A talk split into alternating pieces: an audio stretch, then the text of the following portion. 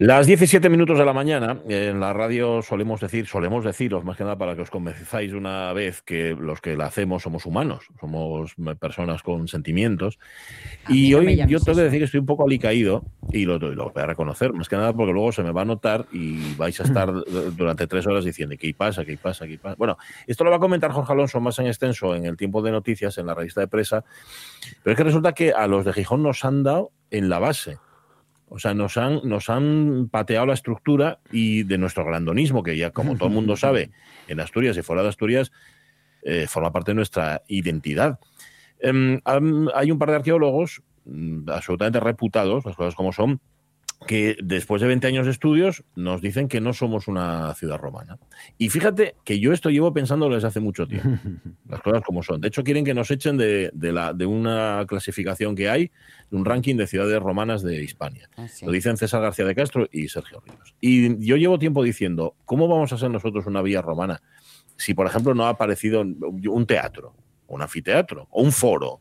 ¿Sabes? También donde se reunirá. Y ellos van más allá, dicen, pero si no había calles pero si no había una traza urbana, esto llegó después, etcétera, etcétera. Entonces, claro, que te digan que te digan de repente que no eres una ciudad romana, que vale, que era una villa amare, que había un ah. tipo que tenía una villa aquí y una fábrica de salazones, que el Termes eran suyas, etcétera.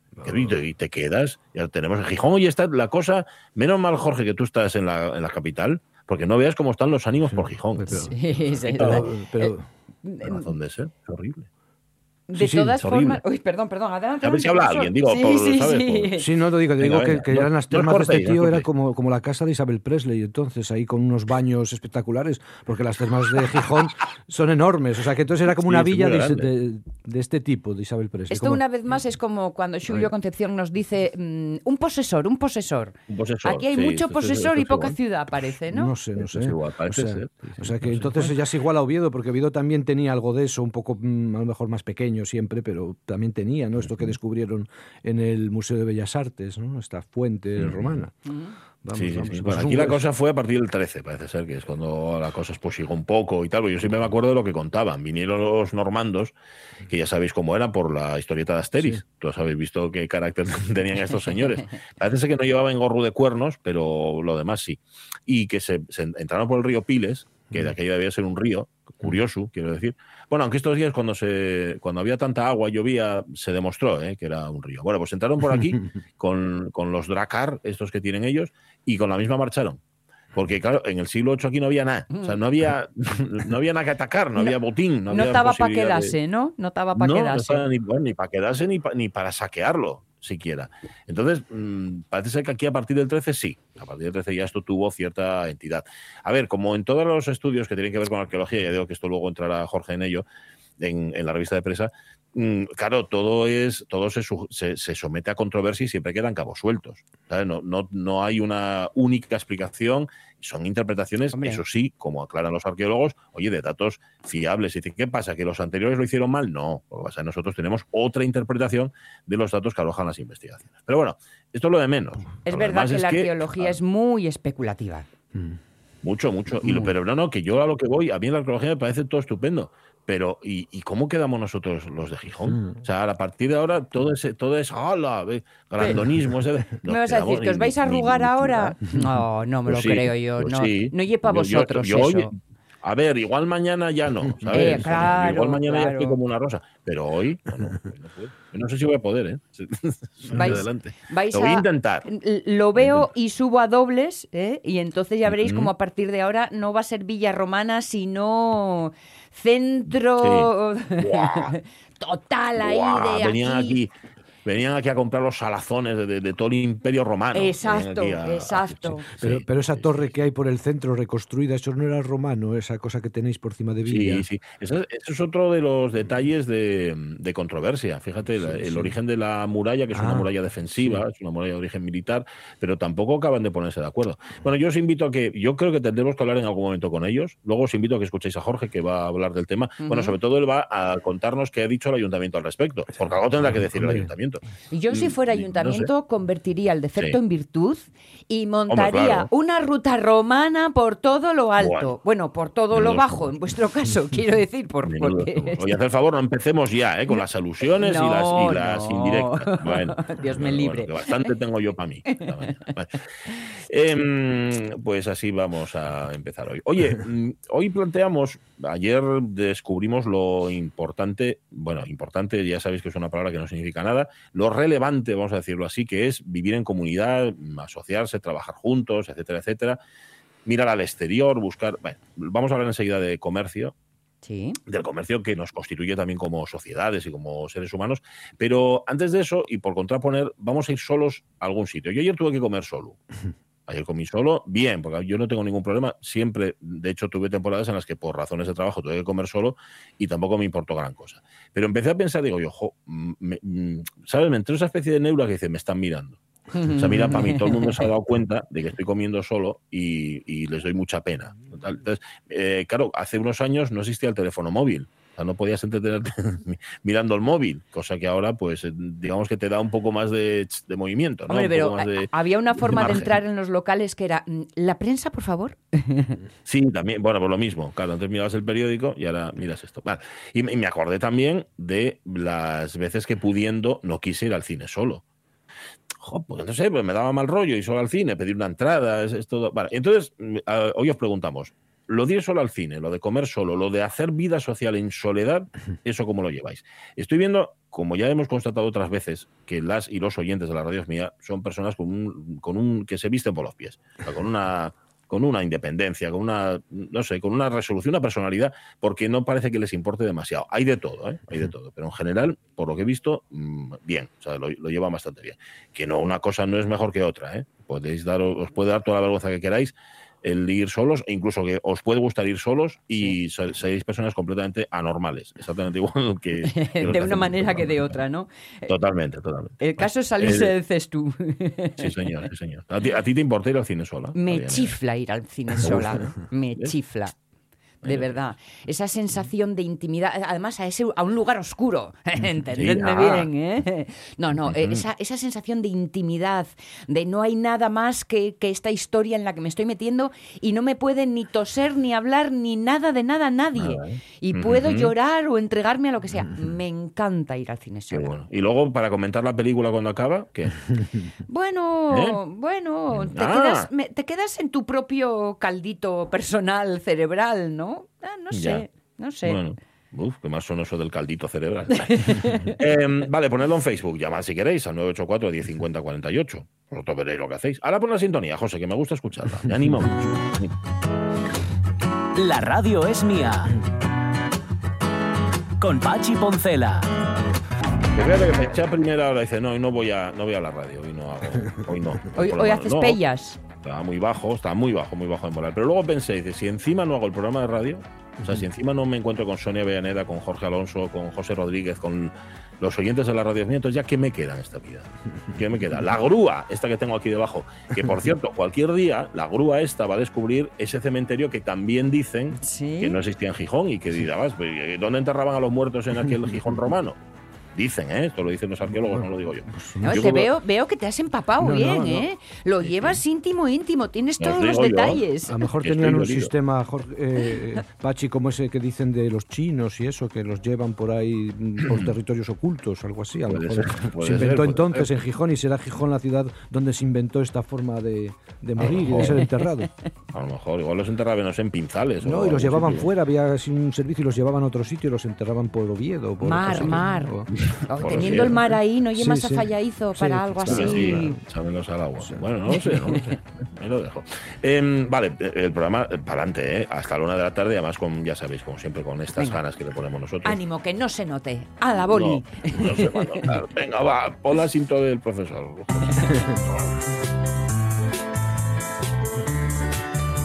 Y hoy nos va a hablar justamente profesor Méndez Sanz. ¿Qué tal? Muy buenos días. Buenos días, Pachi. Luctuosos por esto, ¿eh? Sí, sí, no, no, es que, es, que es, un día, es un día. Es como si le dicen a los de Lugo, a los de Astorga, de repente que no son ciudades. Sí, sí, sí. se, quedarían destrozados. Bueno, em, ayer estuvimos en los Open Days de Asturex, que por cierto hoy siguen. Déjame que les dé las gracias a la gente de Asturias por lo bien que nos trataron, aunque no nos lo mereciéramos. Mm, y estábamos hablando sobre, sobre el comercio y se dijo Sonia, oye, ¿por qué no le preguntamos al profesor sobre cómo el comercio nos constituye? Porque sabemos que primero fuimos cazadores, luego ya recolectores, luego empezamos ya a plantar las cocinas, pero ¿en qué momento de, la vida del ser humano, profesor Méndez nos convertimos en comerciantes? Pues fíjate, eh, probablemente cada esto como pasa con todas las arqueologías, eso que con un cacho diente reconstruyes el universo entero, pues probablemente cada vez de forma, mm, vemos de forma más temprana, ¿no? O sea, nosotros probablemente primero éramos así pequeños grupos eh, que parecían como autorreferidos, con vida, vida autónoma. Y sin embargo, eh, empiezan a aparecer cada vez más eh, objetos eh, en, la, en, lejanía, dice, productos que se produjeron, por se sabe por los componentes, en el Bierzo, por ejemplo, y aparecen en el, suele ser al revés, en el sur de Rusia, ¿no? Y en épocas extraordinariamente tempranas. Se empieza a ver que hay rutas de explotaciones minerales para hacer objetos con mucha, cada vez de forma más, más antigua, más, más primitiva. Y por lo tanto, probablemente nosotros hemos comerciado, hemos intercambiado eh, productos unos grupos con otros eh, desde, desde muy temprano. Hay, aquí hay un abordaje, es una cosa muy interesante, probablemente eh, de lo más interesante, desde la antropología cultural eh, se ha estudiado cómo se realiza el intercambio en los grupos que hoy viven en situaciones pues, de caza y recolección, o sea, en situaciones que no se pueden comparar directamente a la época histórica nuestra de la caza-recolección, porque los pueblos estos han seguido evolucionando y su caza-recolección es tan contemporánea como nuestra industrialización. Pero bueno, de algún modo te permite hacer eh, eh, idea, te permite hacerte idea de esto. Y esto, como siempre, pues hay teorías de que los intercambios son pacíficos. Sí, tú tienes una idea de que los humanos somos bien pacíficos, o que en los intercambios se produce cierta violencia, ¿no? Y hay siempre el fantasma de la violencia. Y hay un estudio muy interesante, que es lo que estudiaba yo cuando estudiaba estas cosas, que tiene que ver con los eh, grupos, los Yanomami, estos que ahora aparecen en Brasil, que Bolsonaro y total, que están entre Brasil, Venezuela y por ahí. Y había estudios eh, que son pueblos muy belicosos originalmente. Y se estudia cómo se hacían los intercambios, porque eran grupos grupos eh, separados, porque además eh, nosotros siempre fuimos pocos, los humanos, y nos veíamos poco eh, entre los intergrupos. Y como cuando se hacían estos intercambios que parece entonces responder a una pulsión muy fuerte de intercambiar, cómo se contrarrestaba este miedo al otro que mm, presidía un mundo en el que no había casi mm. interacciones. Había que intercambiar y echar a correr por si acaso, ¿no? Y entonces, entonces, se hacen estas figuras que tú ves, que siempre dices, cuando tú saludas a alguien lo que le das es la mano, ¿no? y vas con la mano abierta. Y eso significa, dice, no llevo arma, no te, no te, no te voy a pegar.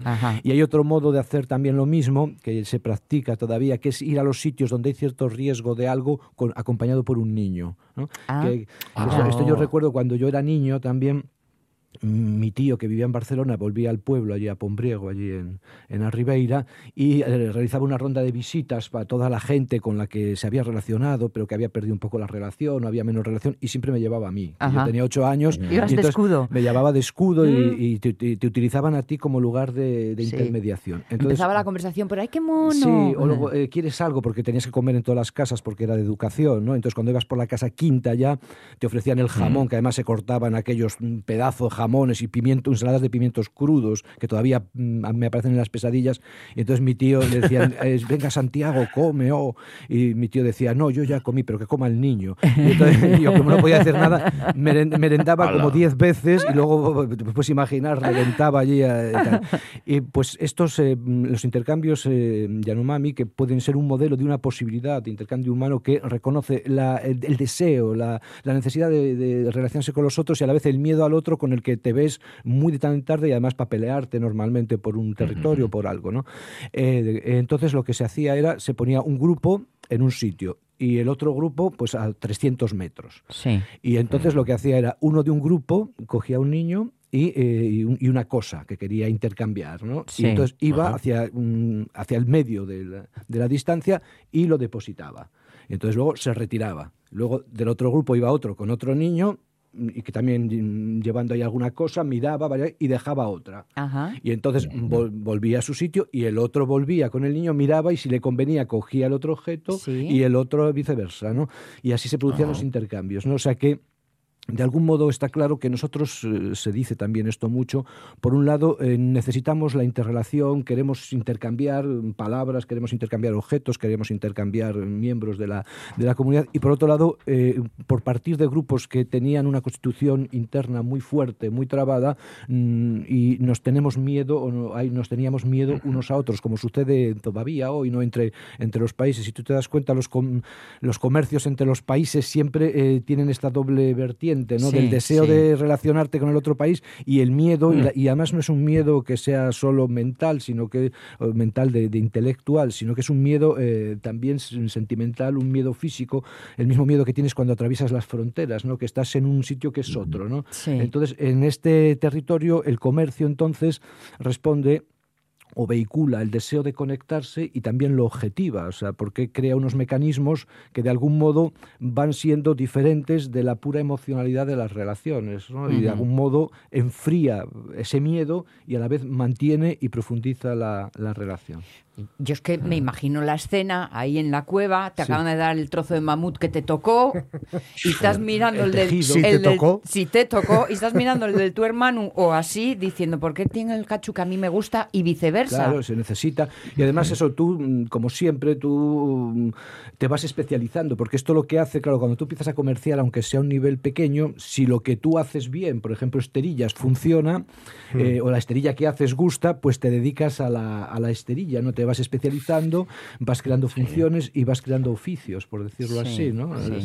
Si el comercio es una, una forma profunda de entender la, la realidad mm, como relación, ¿no? como socialidad. Y se, y se, crea la ruta de la esterilla. Claro, sí, sí señor. Tú, date cuenta de las rutas famosas que hubo en la antigüedad, estas de las rutas de las casiteritas y tal, que, que, atravesaban el mundo. Y luego eh, nosotros tenemos ahora la idea de que como vas de Nueva York a, a París en siete horas, pues que antiguamente pues no se viajaba tanto. Y sin embargo las, eh, se muestra que las rutas comerciales eh, son, son larguísimas y complejísimas. También esto lo ha estudiado mucho, eh, porque es un territorio así muy fértil, la antropología cultural. Había uno así a, a, principios del siglo pasado, el siglo XX, que se llamaba Malinowski, que mm. estudió todas las rutas de comercio ahí en el Pacífico, este, este mar que es inmenso mm. y además está compuesto de, islas mayores, pero de multitud mm, de, islas. Y muestra estas dobles faces del comercio, o sea, la parte, por decirlo así, más económica y la parte más simbólica, que son las dos caras de la misma moneda. esto de las rutas, eh, eh, eh, lo imagino como cuando el queso cabrales se le inocula, que son líneas rectas, que porque es un pincho con el que se mete Вот y luego, sin embargo, cómo van expandiéndose por toda la zona, ¿no? pues las rutas son eso como... Sí, sí, es, es, es, la capilaridad. O sea, tú hay una ruta, por decirlo así, principal y luego hay, se, va, se va abriendo y se va conectando y se va, de alguna manera, constituyendo el, el territorio. Entonces, eso que dicen que, que, constituye la civilización, el, el, germen de la...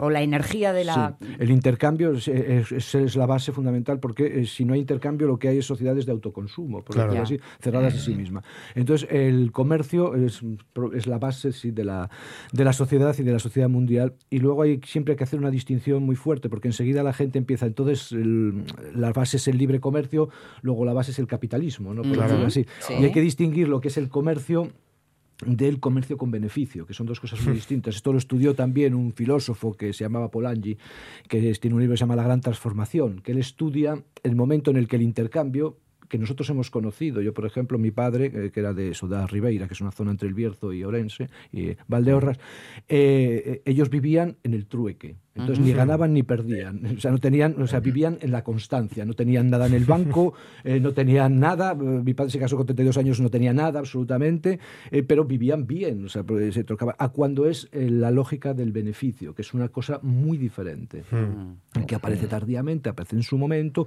En nuestras sociedades aparece con gran resistencia. Por ejemplo, en el siglo hasta siglo XII y XIII la Iglesia prohibía los préstamos con usura y estas cosas porque se entendía que un dinero que era constante no podía producir más dinero porque entonces eso significaba que de algún modo se extraía de los mm. cuerpos, por eso se sabía perfectamente. Y una de las cosas por las que se impuso el capitalismo es que logró romper esta barrera psicológica de la mm. explotación del otro como base de tu propio bienestar. Entonces, eh, una cosa eso es el comercio, una cosa es el intercambio y otra cosa es la orientación desde el beneficio exclusiva. No quiere decir que los otros no buscaran sacar tajada, o sea, yo te doy una pera y obtengo de ti un lingote ahí de, oro, pero no es una, idea sistemática de acumulación de esos beneficios para invertir y sobre el beneficio, sino es una especie de, astucia mm. para eh, colocarte en posición superior. Que yo esto lo, lo vi, fíjate, todavía en sociedades, porque sabes que los comercios aquí en Occidente se inventaron todos por entre el Tigris y el Éufrates, por esas zonas. Sí. Y cuando yo estaba en, estudiando, eh, estaba en Alemania, sí, también hace ya muchos siglos, había una colonia muy fuerte de iraníes que se habían exilado, que eran del Partido Comunista de, Irán, que se habían exilado cuando el Ayatollah Khomeini eh, hmm. tomó el poder y sus adláteres, propiciados entre otros por las alabanzas de Foucault, un filósofo que tiene muchas facetas en su vida. Eh, me acuerdo que eran médicos, estudiaban medicina, estudiaban ingeniería y tal, pero su diversión, su juego principal era competir a ver quién conocía más precios de cosas en la ciudad. Ándale, y, para conocer los precios más baratos y mejores. Y se pasaban horas diciendo esto vale allí tal y tal. Como mi vecina Maruja. Desde Irán, eh, cuidado. y, no era por la ganancia, tal, sino por la fruición de demostrar que tú en, un mismo territorio eres un poco más listo que el otro. Pero, eh, pero esa, esa, listura no desborda la, comunidad, mientras que el comercio desde el beneficio rompe la, comunidad, que es lo que estamos viendo ahora. O sea, una cosa es un capitalismo comercial moderado, con ganancias moderadas, y otra cosa es mm, ya un mercado financiero, que es la...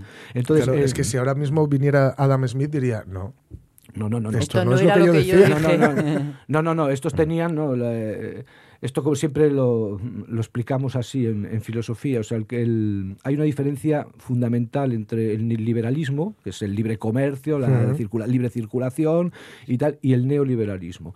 Y la diferencia fundamental histórica es que el liberalismo que formula Locke, los tratados del gobierno civil, parte del supuesto mm, cristiano, sea, parte del supuesto que mm, tiene el judaísmo. El judaísmo pensaba que el mundo era de Dios y por lo tanto tú no eras dueño de nada, eras, te lo alquilaba Yahvé, a ti, Yahvé te dejaba hmm. eso, pero no era tuyo. Entonces no podías pasarte, porque no podías desestructurar eh, la comunidad y por eso los pobres y las viudas tenían que estar atendidos y por eso había que pagar impuestos, ¿no? que es lo que tenían, y de vez en cuando había que renovar la propiedad y perdonar las deudas y tal.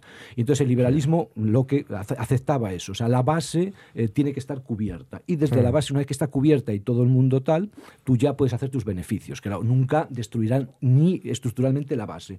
Es decir, el liberalismo original es una especie de estado del bienestar. ¿eh? Es una socialdemocracia y tal. Mientras que el neoliberalismo se olvida de la base judio-cristiana y entonces eh, desde el principio todo está puesto en libre circulación y aquí no hay ninguna restricción. Entonces, eh, este tipo de comercio es lo que se llama ya eh, ahora el capitalismo financiero, tal como nosotros lo vivimos, donde ya no hay ninguna restricción al beneficio. Hmm. Ninguna, la circulación es perfecta en todos los niveles. Mientras que el otro, el capitalismo mercantil tradicional, era un, capitalismo hmm. demócrata cristiano, por decirlo así. Y así esta semana nos desayunamos un día tras otro con los beneficios de las bancas que están eh, dándose a lo largo de esta semana de todas ellas o eh, titulares que te explican cómo el 98% de la subida del gas pues no tiene que ver ni con la guerra ni con nada, tiene que ver con lo mío para mí. Tú, por ejemplo, turbinas, como se hizo el año pasado en plena crisis, cuando empezó a valer tanto la luz, tú vacías un pantano como la presa de Ricoballo en Zamora y les dejas allá a las gentes con un caudal en, mayo hmm. de un litro por hora y que en junio ya no tienes nada, les privas de sus medios de vida y tal, y tú no tienes ninguna restricción de ningún tipo. Entonces, Mm. este comercio perfecto, entonces no es la lógica, o sea, la lógica del comercio no es necesariamente que como el comercio es la base, efectivamente, de esto está clarísimo, de la base de la civilización, entonces el grado máximo del comercio, que es el comercio sin restricción, es la máxima civilización. Mm. Esto es el pensamiento puritano, esto es el pensamiento teológico.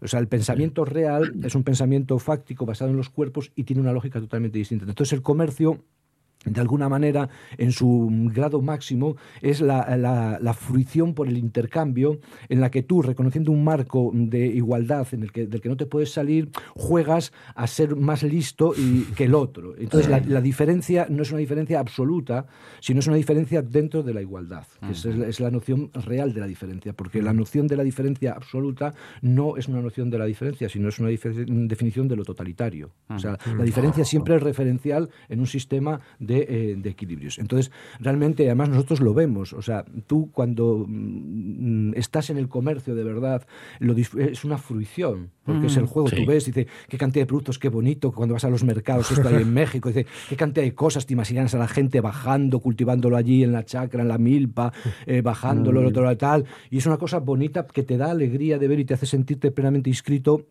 en lo humano como creatividad, como diversidad y, reconoces pues que se gana su dinero, se gana tal hmm. y lo otro eh, sin embargo es calcinante, es destructivo, es deslumbrante porque es el paso de cero a mil en un segundo, te haces multimillonario hmm. eh, como si encontraras una pepita de oro y hmm. tal, pero sin embargo eh, al, segundo siguiente es absolutamente calcinador, ¿no?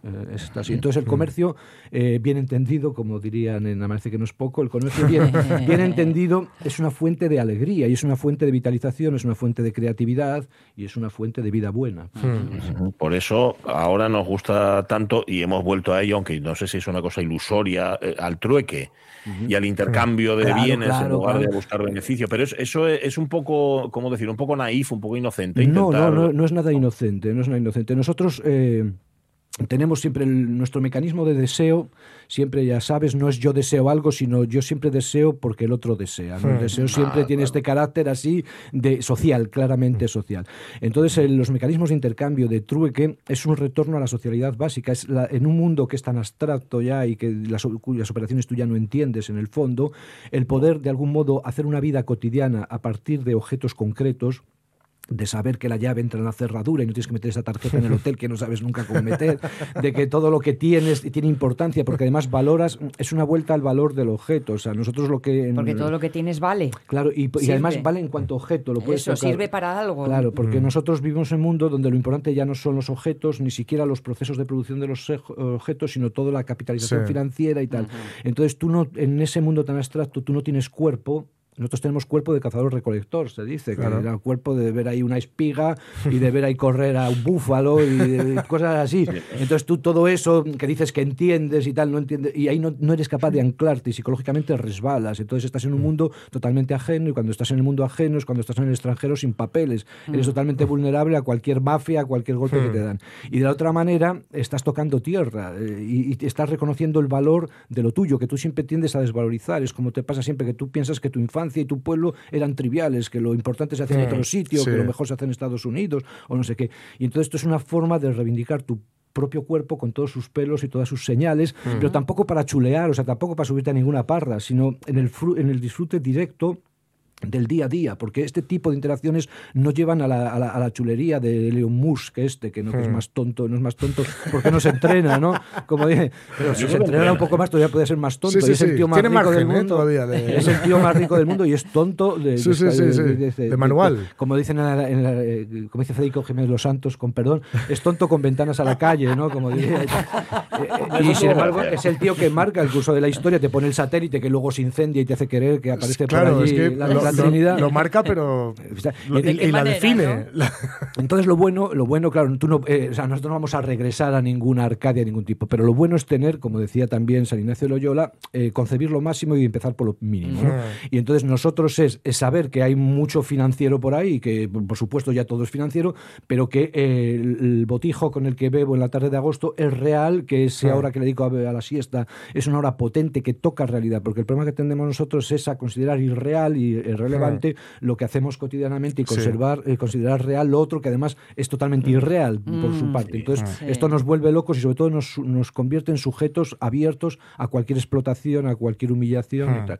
Entonces, el comerciar eh, casa a casa, el intercambiar, el hacer trueques, es una forma, como se dice ahora, de empoderarse, que no niega que el mundo ya está inmerso en el capitalismo financiero, pero que provee recursos para que de algún hmm. modo puedas vivir y puedas reelaborar políticamente, porque esto no es un destino, reelaborar ese capitalismo financiero y meter en vereda a estos tíos eh, cabrones ¿no? que te están eh, chupando la sangre realmente, ¿no? y sobre todo la sangre y el alma, ¿no? Te están chupando. Sí.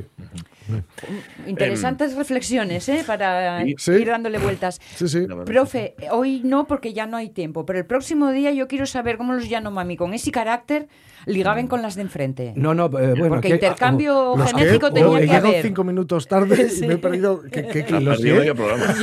Y, y aquí, ah, no, no, espérate. Oye, estás tocando, estás tocando un tema aquí tremendo, porque hasta hace poco. eh, Para intercambiar Uy. objetos había que salir corriendo. No, no, decíamos porque que a es que la los- semana que viene, para, pero bueno. para la Claro. próxima semana. Los, los objetos tenían sexo. y Intentamos tal. asumirlo. Lo- También, ¿eh? Sí, esto bueno, de- bueno, queda ahí. ¿Sabes qué Pues decía Yanomavi Levi, y bonobos. Una- Strauss, Levi Strauss o Levi Strauss decía que el lenguaje se origina en el intercambio de mujeres. ¿eh? O sea que, bueno. eh. Y- pero hacían los pantalones, cuidado, ¿eh? Sí, sí, o sea que aquí hay mucha tela, mucha tela que cortar. Sí, sí, sí. ¿Cómo he dicho que el lenguaje se origina en el Sí, sí, intercambio de porque, el lenguaje es una forma de, de intercambio y que el intercambio originario es el intercambio de mujeres. O sea, que la mujer es el, sí, hay una cosa ahí extraña, no que hoy nos suena extraño, pero que luego tampoco es tan extraño, ¿no? Eso lo dejamos para la próxima Muy semana. bien, Lo muy dejamos, bien. sí, Tema sí, sí, servido. De ahí viene el culo Levis, famoso. Sí, sí, sí. Apúntalo, Sonia, eh, que no se nos olvide para dentro. Hecho, hecho, hecho. Profesor Méndez Sanz, muchas gracias. Muchas gracias a vosotros. Un placer. Menos mal que vinimos. Oye, yo fíjate, ya te digo, quería que de meterme la- debajo del colchón y al final. Mejoraste, ¿eh? Mejoraste. Oye, hablando del lenguaje, una cosa que os voy a contar. Tú fíjate eh, hasta dónde puede llegar nuestra ignorancia. Tenemos una ignorancia enciclopédica. Es una ignorancia La- catedralicia. Sí, sí, sí, es una cosa. De hecho, con nuestra ignorancia podrían llenar la biblioteca Alejandría y quemarla otra vez. Es una ignorancia que son, son infinitos campos de fútbol de ignorancia. Totalmente, pero a lo bestia. Bueno, mm, decíamos ayer que. Perdón, esto no Decíamos es una Sí. cita. Dime, una. Nos, nos hablaba el profesor Javier García Rodríguez, que oye, tenemos una Sí. cantidad de profesores en este programa, pero Sí. bueno, para bien, ¿eh? todos ellos. Eh, nos hablaba, nos recomendaba un, un libro, eh, como siempre, como hace cada miércoles en Novedades García Rodríguez, el libro Cervantes Park de Sí. Carlos. Robles, Robles Lucena, que hablaba de un parque temático basado en Cervantes. Y escribía Mm. Cervantes con B. Y Mm. nosotros decíamos, bueno, creo que lo dije yo, al final de, de la sección decíamos, pues fíjate tú, esto debe ser algo provocador.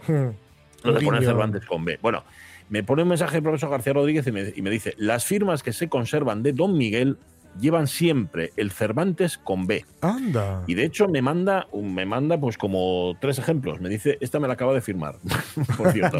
Y los tres vienen con B, en efecto. Em, así que me imagino que de aquella, en tiempos de Cervantes, todavía no estaba, Claro, igual no se había- había establecido que Cervantes fuera con V, Claro. sino que era, podía, incluso, claro, vienen todas con B, él lo firmaba con B y otros lo escribirían con V. Pero bueno, Sí. el caso es que él firmaba con B. Como Podría ser dice- Cervantes o Cervantes. Claro, es que antes sí que se matizaba entre Claro, la B y la a mí V. me pilló, ¿eh? Todavía. Como Pero hacen en como Francia. sí. diría el profesor, hablando de profesores, Julio Concepción, B y V no es eh, sintomático a la hora Mm. de buscar el origen de- del sonido de la sílaba Sí, sí, sí. y por lo tanto el origen de la palabra y su evolución y tal y cual. Con lo cual, bueno. Ya. Ah, pero eso, eso no lo dijisteis ayer cuando estaba yo metiendo la pata y quedando como un burro, ¿eh? Bueno, Claro, porque que, que me- fíjate, el poder, al gordo. fíjate claro. el, pa- el poder de tus palabras, que tú dijiste A y todos dijimos, pues vale. Vale, claro, no, dije B, no dije A. Es que no me bien, escucháis, cierto. es que es tristísimo, porque lo sepáis, que Cervantes firmaba con B, no con V. Vo- volvéis a por otra. Bueno, Jorge Alonso, preparado, 10 y 39. Vamos a separar, que tenemos revista de presa. Dale. La radio es mi, mi- mía. Haciendo recuento, ya sabéis, Elon Musk, Elon Musk echó... ¿Qué nombre para un chicle, eh? Elon Musk. Eh, Elon Musk, ahora más ácido. Ahora ¿o más no? ca- ácido. bueno, echar y Máscara pelas. de confianza, perdón. Vale, ya estamos. Con Pa- Pa- Pachi Poncela.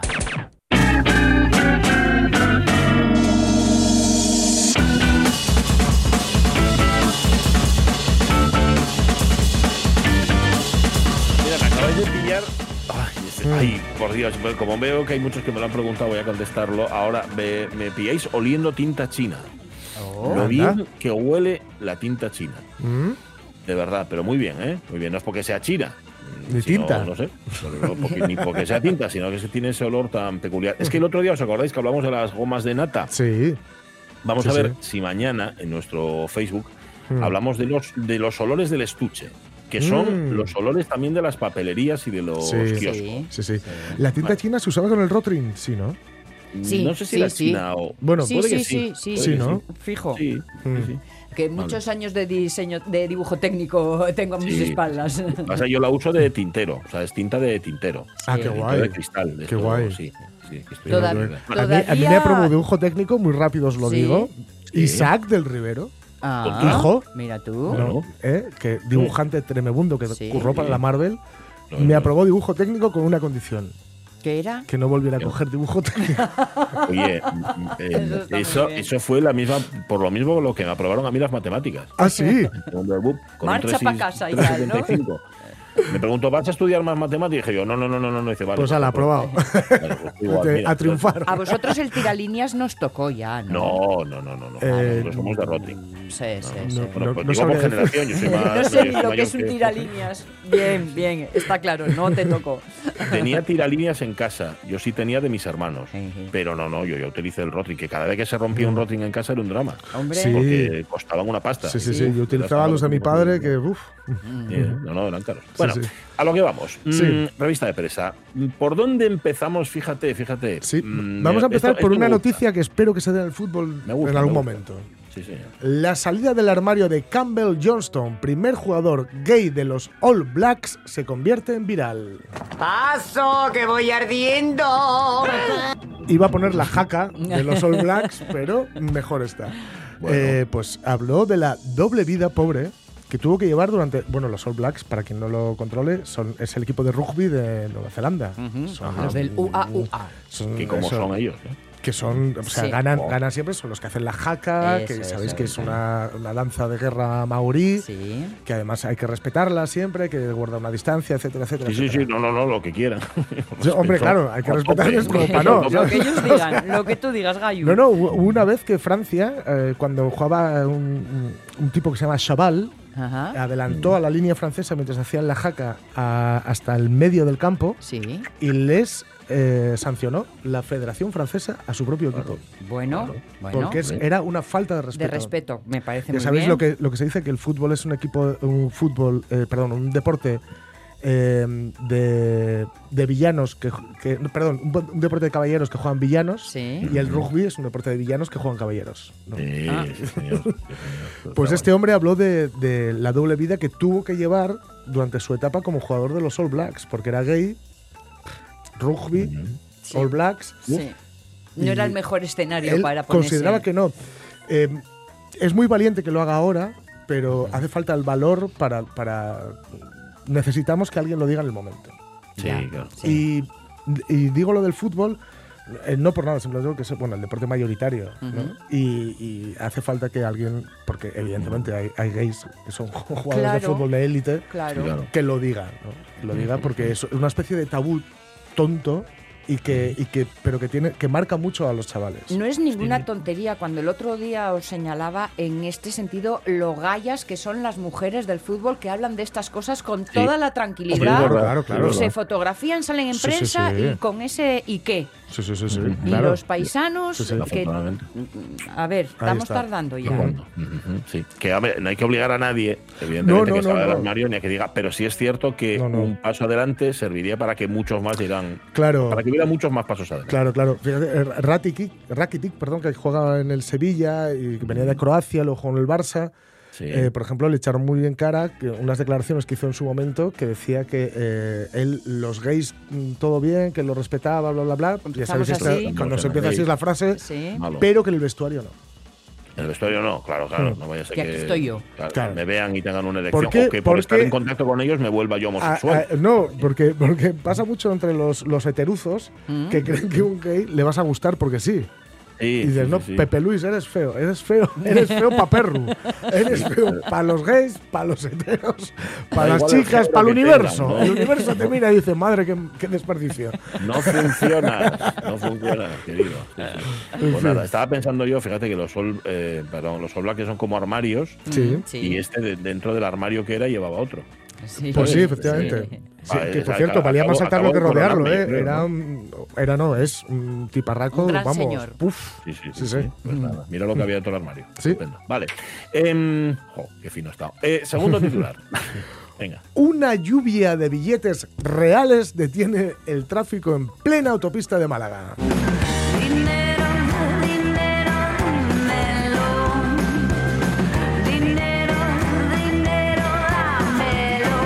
Porque nunca pillo eso en la Y. Nunca. ¿Eh? ¿eh? Mira que nos hemos hecho horas en alza. y nunca, ¿Eh? nunca. Eh, recordamos que las noticias son reales, ¿eh? Sí, sí, sí. La mayoría de estos billetes, hay un vídeo, eran de 50, pero ojito, los había de 500. Hola. No. De 500, que estos se, se sacan de las paredes, los de 500. Sí, sí. Y eh, dice la noticia, no sé muy bien cómo lo habrá podido calcular, que alguien se, se pudo, o que de hecho se llevó a casa más de 3.000 euros. Bueno, Ole. oye, Porque la noticia no tiene más de lo que acabo de contar. Ujú. O sea, no se sabe ni quién, ni cómo, ni por se qué. paró un coche Vale. y empezó a soltar billetes. Hola, la. Oye, eso hay que investigarlo. Pero billetes de verdad, no del Monopoly. ni- o sea, Ujú.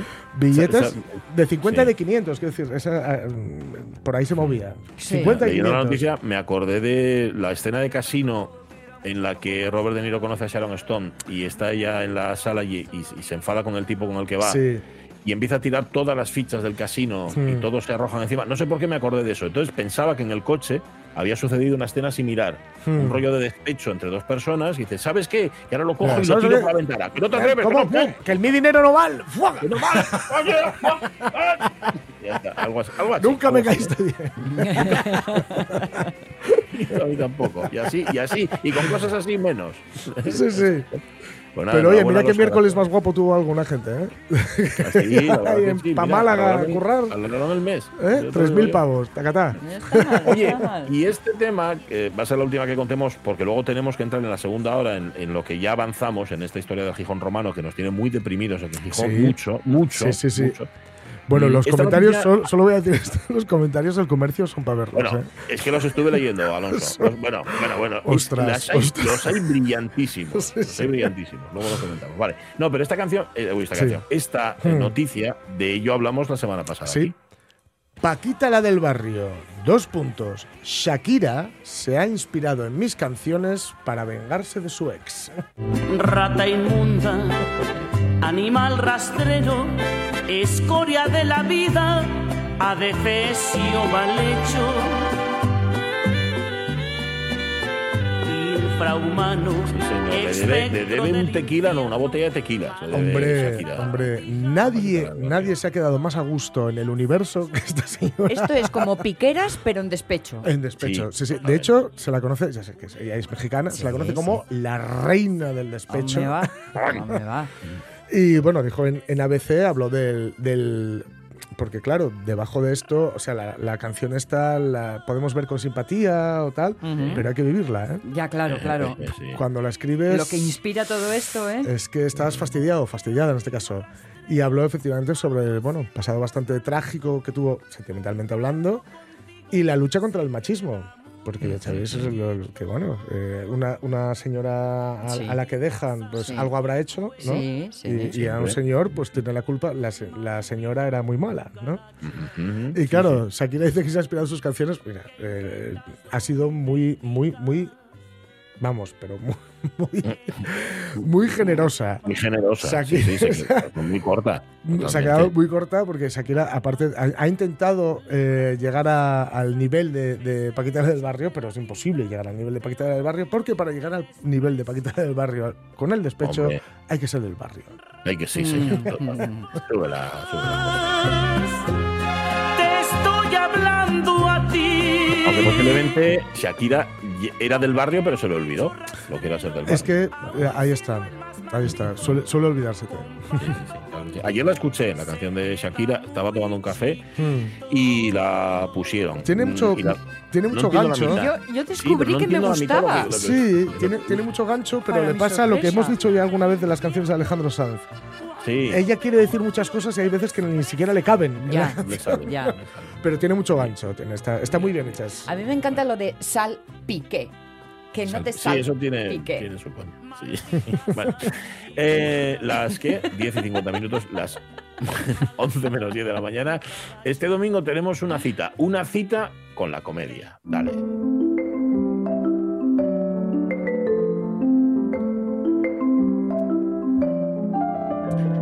Lo de hacer la comedia, lo de hacer la comedia cuando vas a Valdesoto, ¿verdad? No oye como Mm. si dices, voy a hacer la comedia en otro sitio, porque teniendo en cuenta que además es bien eh, cultural, que hay que proteger, Sí. les máscares de, de Valdesoto, em, están, en efecto, recurriendo a algo que, que se remonta atrás en el tiempo, pues no lo sé. Miles, miles, bueno, miles de años. Igual me paso, Pablo Canal, pero les máscares estaban casi antes de los paisanos, ¿no? En, en Asturias. Buenos días. La buen día, buen día, Pachi, buen día, Sonia. ¿Qué tal, Eh, Pablo? mira, se- seguro que no, no te pases nada, Pachi. Bueno. y, eh, y es muy antigua la, la representación de las comedias. Nosotros el documento más antiguo que tenemos eh, y es de 1846, pero ahí ya se habla de que con anterioridad ya se venía representando, con lo cual las comedias ya tienen cien- cientos de años. Unas comedias Totalmente. con unos personajes que no varían. No, bueno, ta- ta- tenemos los ya muy estereotipados, ¿no? Eh, por ejemplo, el, lo que los personajes que sacamos en las comedias de, de ahora Sí. eh, vienen siendo los mismos desde vaya, desde la recuperación que hicimos en el año 2005, ¿no? Eh, Son viejo y vieja, son les dames, los galanes, los tontos, el, Hmm. el diablo, eh, la ciega y la cría. Son, son los 11 personajes que salen en todas las comedias, sí. Los fundamentales. Y que van a salir, eh, Pablo, este domingo, ¿no?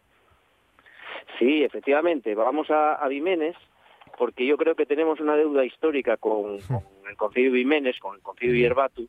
Eh, allí siempre hubo comedias también. Y, y bueno, desde fai a tres añinos vamos allí a representar las comedias a ver si hacemos posible el que se recupere allí una comparsa y, y que ellos también vuelvan a, a recuperar los hidros de, de Vimenes, que, que sería muy importante. Hombre.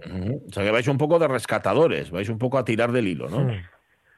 Sí, en eso estamos. Estamos ahí con, tenemos ahí el, el apoyo del ayuntamiento, de Aitor, que, que está muy interesado en recuperarlo y demás. Y entonces, bueno, eh, por eso estamos intentando. Ya hicimos un tallerín hay unos años con, con los guajes un- allí en, en Vimenes, pero Sí. bueno, no, no prendió muy bien la mecha, No pero vamos a seguir intentándolo, ¿eh? Ujú. Em- Vale. ¿Y qué hacéis este domingo? ¿Qué tenéis pensado? Bueno, pues mira, eh, lo primero que se falle un, un pasacáis, eh, están los, los hidros por allí, por Santullano, armando un poco la bolera, Bien. como siempre, con los Hmm. trastaes y demás. Y después, a partir de la una, eh, salimos desde la iglesia y vamos hasta donde la zona del polideportivo y allí donde se representen las comedias. Vamos a representar dos comedias, la de eh, José Ramón Oliva, que es una comedia ejemplar, y después eh, vamos a echar también un- una comedia de, de unos de los rapazos, porque llevábamos unos años que, que nosotros trabajamos con los escolinos de FAES, ¿no? Pero cuando pasaban al instituto, eh, bueno, pues perdíamos ellos un poquitín la pista, pero claro, nosotros necesitamos tener gente detrás que, que vaya ya integrándose y que sean los que en el futuro lleven la tradición a todos sitios. Y, y entonces, bueno, pues recuperamos este año a estos chavalinos Sí. y van a hacer también la polémicas de comedia, que y una comedia que hizo eh, Fanny Moro. Mm. Bueno, Porque no, entonces aquí sí que estáis eh, refrescando, digamos, el, el, eh, las historias que se cuenten, ¿no? Porque, hombre, de Ramón Oliva es un, un- un clásico, pero entonces estáis añadiendo también nuevas historietas. No, bueno, claro, nosotros cada, cada comedia, o sea, cada año cuando representamos la comedia, lo que se traten son todos los temas de- del año anterior. Vale. Por vale, eso vale. muchas veces cuando nos llamen para ir a, a echar la comedia en Xuno, Mm. en Xunetu o tal, decimos que ya están un poquitín fuera de sitio, ¿no? Porque Claro. pasen los acontecimientos Hmm. ahora están- son más recientes, pero ya en esa época a lo mejor ya pasaron, ya ellos dieron la vuelta a la, la tortilla, ¿no? Claro, y ya es no que son tú- tan interesantes como son en, en este momento. Claro, claro. Tú fíjate que estamos hablando antes con el profesor Méndez Sanz de comunicación, de, de, lo- de- Sí. de las distintas formas de comunicar, que puede ser a través del comercio, a través del intercambio.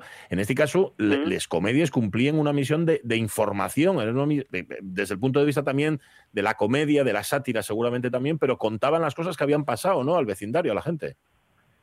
Eso y eso y, y es lo que nosotros hacemos, hacemos un relato de lo que pasó durante el año, eh, tanto en, eh, bueno, en el caso nuestro en la parroquia de Valdesoto, después, Sí. bueno, eh, vamos contando cosas en el Concello, en Asturias y así sucesivamente, ¿no? Y son temas siempre eh, que están a la orden del día. Mira, para que te hagas un ejemplo, este A año, ver, a ver. Cuando hicimos la, la representación de la comedia en el 8 Sineru, eh, hacía unos días que había muerto Pelé y Retzinger. No lo teníamos incluido en la comedia, y sin embargo salió ese, ese tema, claro. Por los pelos. Por los pelos, pero salió. Sí, ¿A, sí, Shak- a- sí, sí, sí. a Shakira y a Piqué ya los metisteis o, o no parece? Eh, bueno, también, también se fala, pero bueno, no vamos a hacer spoiler, ¿eh? Vamos a- Vale, vale, que vale, quiera que vaya a verlo a Jiménez y tal. Pero mira, voy a contaros una anécdota. Hay A ver. unos años, no sé si vos acordaréis, eh, cuando el que era alcalde de Siero, Juan José Corrales, tuvo un incidente con el coche un año de Sí. comadre. Sí, sí, sí. Eh, bueno, Se pues recuerda. esto fue de, de, de viernes por la mañana, ¿no? Y nosotros de sábado de tarde teníamos la, la representación de la comedia eh, allí en Valdesoto. Y bueno, salió el tema.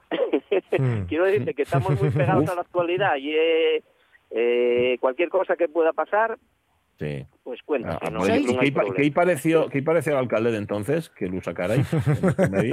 Mucha resignación. Bueno, con, con Juanjo tuvimos muy buena relación siempre, la verdad, y que fue una persona que nos ayudó muchísimo. Eh, bueno, como con todos los alcaldes que pasaron por Siero, ¿no? De- la verdad y es que a nivel institucional no, no tenemos que ser. Sois un poco como las- siempre- Perdona, Pablo, per- perdona. No, que digo que sois un poco como las comparsas gaditanas, ¿no? Más o menos, más o menos. sí, Oye, sí, sí, sí, así, sí. Eh, salvando Nosotros contamos lo conta, contamos lo en asturiano, eh, facemos lo, bueno, pues como se facía, les comedias siguen el mismo patrón que, que les comedias de José Noval Siero que tenemos guardadas, que, que son de 1876 ya, Ujú. y, y siguen el mismo patrón. Quiero decirte que no perdemos mucho la esencia de lo que llevan las comedias. Lo único, pues bueno, que ahora ya son temas más actuales y hay otra historia, ¿no? Sois, a ver, cumplís este año que los cuatro años desde que se os concedió la declaración de bien de interés cultural, por ahí, ¿no, Pablo? Efectivamente, sí, fue en el año 2019. Este año es. 2023 será el cuarto aniversario. Sí, sí, sí. En eso- Claro, y, y- y en estos cuatro años, el tener esa etiqueta, el tener esa, esa protección, ¿en qué os ha ayudado y en qué le han servido a las comedias? Bueno, pues mira, eh, eh, casi estamos más reconocidos fuera que aquí. Porque mucha gente no sabe todavía lo que son los come- las comedias y los hidros. Y a pesar de que tenemos ese reconocimiento, eh, cuando vamos a participar en, en eventos, en, en encuentros de, de mascaraes, en otros sitios y tal, siempre somos una referencia, ¿no? Y porque fuimos de los primeros mascaraes con el reconocimiento UBIC eh, en todo el estado.